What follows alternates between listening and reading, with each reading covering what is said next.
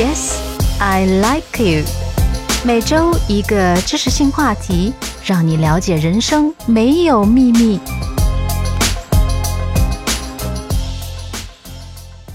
嗨，大家好。昨天啊，有些过得不知时日，点击电视回看，才猛然发现已经是周六的晚上了。哎呀呀，这周日的稿还没写呢，真是大意了。后来临睡前垫高枕头想一想哈，对于这人际关系啊，有的人大概是有天赋，我觉得无师自通啊，把它当成一个很重要的一个存在来处理。于是呢，他就左右逢源，走到哪儿都很吃得开。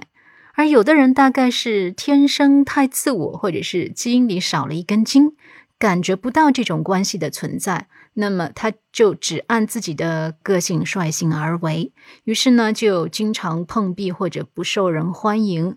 糟糕的是，而且他还不自知是由于不懂人际关系造成的。那么这部分人当中，哈，有一些不愿意追根究底的那一些，我想他大概一辈子也就这样了，没有周遭人的欣赏和拥护，可能也就过着不如意的人生。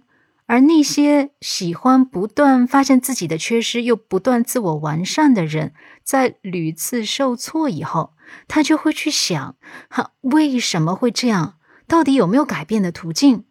嗯，我们说，当然是有的。如果说靠行万里路来获取真理，那书上的金玉良言还是很现成的。但是，但是。纸上得来终觉浅，往往我们不经历一些事情，是无法真正理解，或者是真正相信那些古圣先贤的只言片语的。通常人们终极追求的是万事如意，对吧？但这其实不可能。我们能做到的，也就是相对的顺我意，就已经很不错了。嗯，理解人际关系的重要性和决定性的作用之后，怎么样达到一个良好的人际氛围，就是要从做人开始。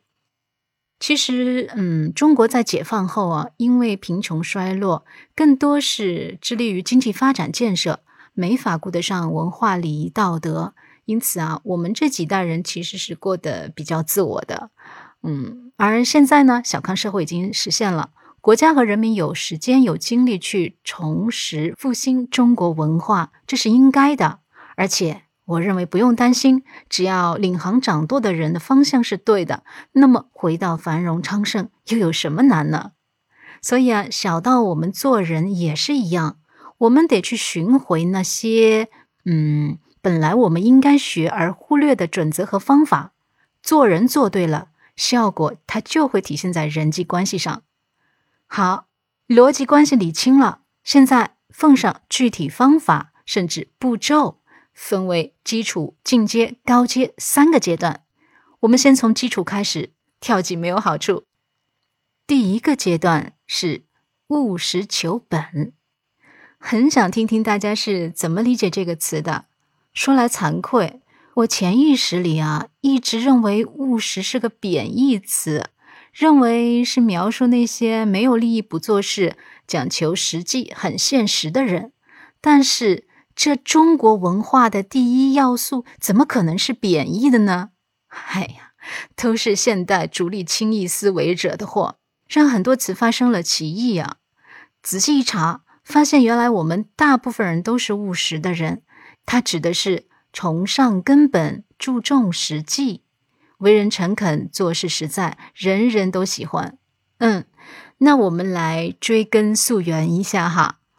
务实这个词语啊，是出自《国语·敬语六》，讲的是致力于实在的或者是具体的事情。它形成于中国较早的农耕文化中。我看到的呀，是在先秦时期哈。最近我在读这个《左传》啊，先于孔子时代的几百年当中呢。就已经时不时有一些贤臣良相在辅佐帝王时啊，就经常会引经据典，动辄啊诗说什么什么，商颂说什么什么，也就是劝谏自己的主人啊，不要动不动就占卜占事，迷信虚无神灵，而忘却了实际调查研究行动，要靠自己实际的德行去治理国家，而不是今天天象，明天卦辞，后天解梦。后来到了孔子亦是如此，他不喜欢谈怪力乱神，他呢把目光也是聚焦在实际的社会生活上。那么这个务实求本啊，也就是做人实实在在，做事规规矩矩，成了中国人安身立命的基本原则，也就是人际关系的基本工程。但是，也是有不少人急功近利，做不到务实的正道。他们喜欢走偏锋，也就是喜欢沽名钓誉，以欺诈的方式来建立人际关系。一说起话来啊，口若悬河，显得很有才的样子；各种往自己脸上贴金贴银，显得很有料的样子，以获得别人的仰视。但实际被人求助时呢，却又拿不出什么令人赏心悦目的行动来。这种欺世盗名啊，毫无价值。虚假之人都会被识破。即使成功，也一定只是暂时的，最终结果都是遭人唾弃、惹人耻笑，这是很显然的。嗯，细想想啊，现代社会当中，感觉实在的人还是偏少，也就是能给予我们安全感、能放心和他交往做事的人，真的是少之又少，大多都是岳不群。哈，我们只能与其泛泛之交。这个安全感啊，真的是越来越宝贵了。但是虚作为实的对立面永远存在，我们无法消除它。实诚的人也是被耍滑头的人给整的越来越少了。这就不得不讲人际关系的第二个阶段，会不会是因为对这个进阶阶段的理解和运用出现了偏差呢？也就是地基打好了，却没有把楼盖正。哈，那由于时间关系，我们下期再来一探究竟。这里是蓝色星期天电台，感谢收听，我是小卓，我们下周末再见。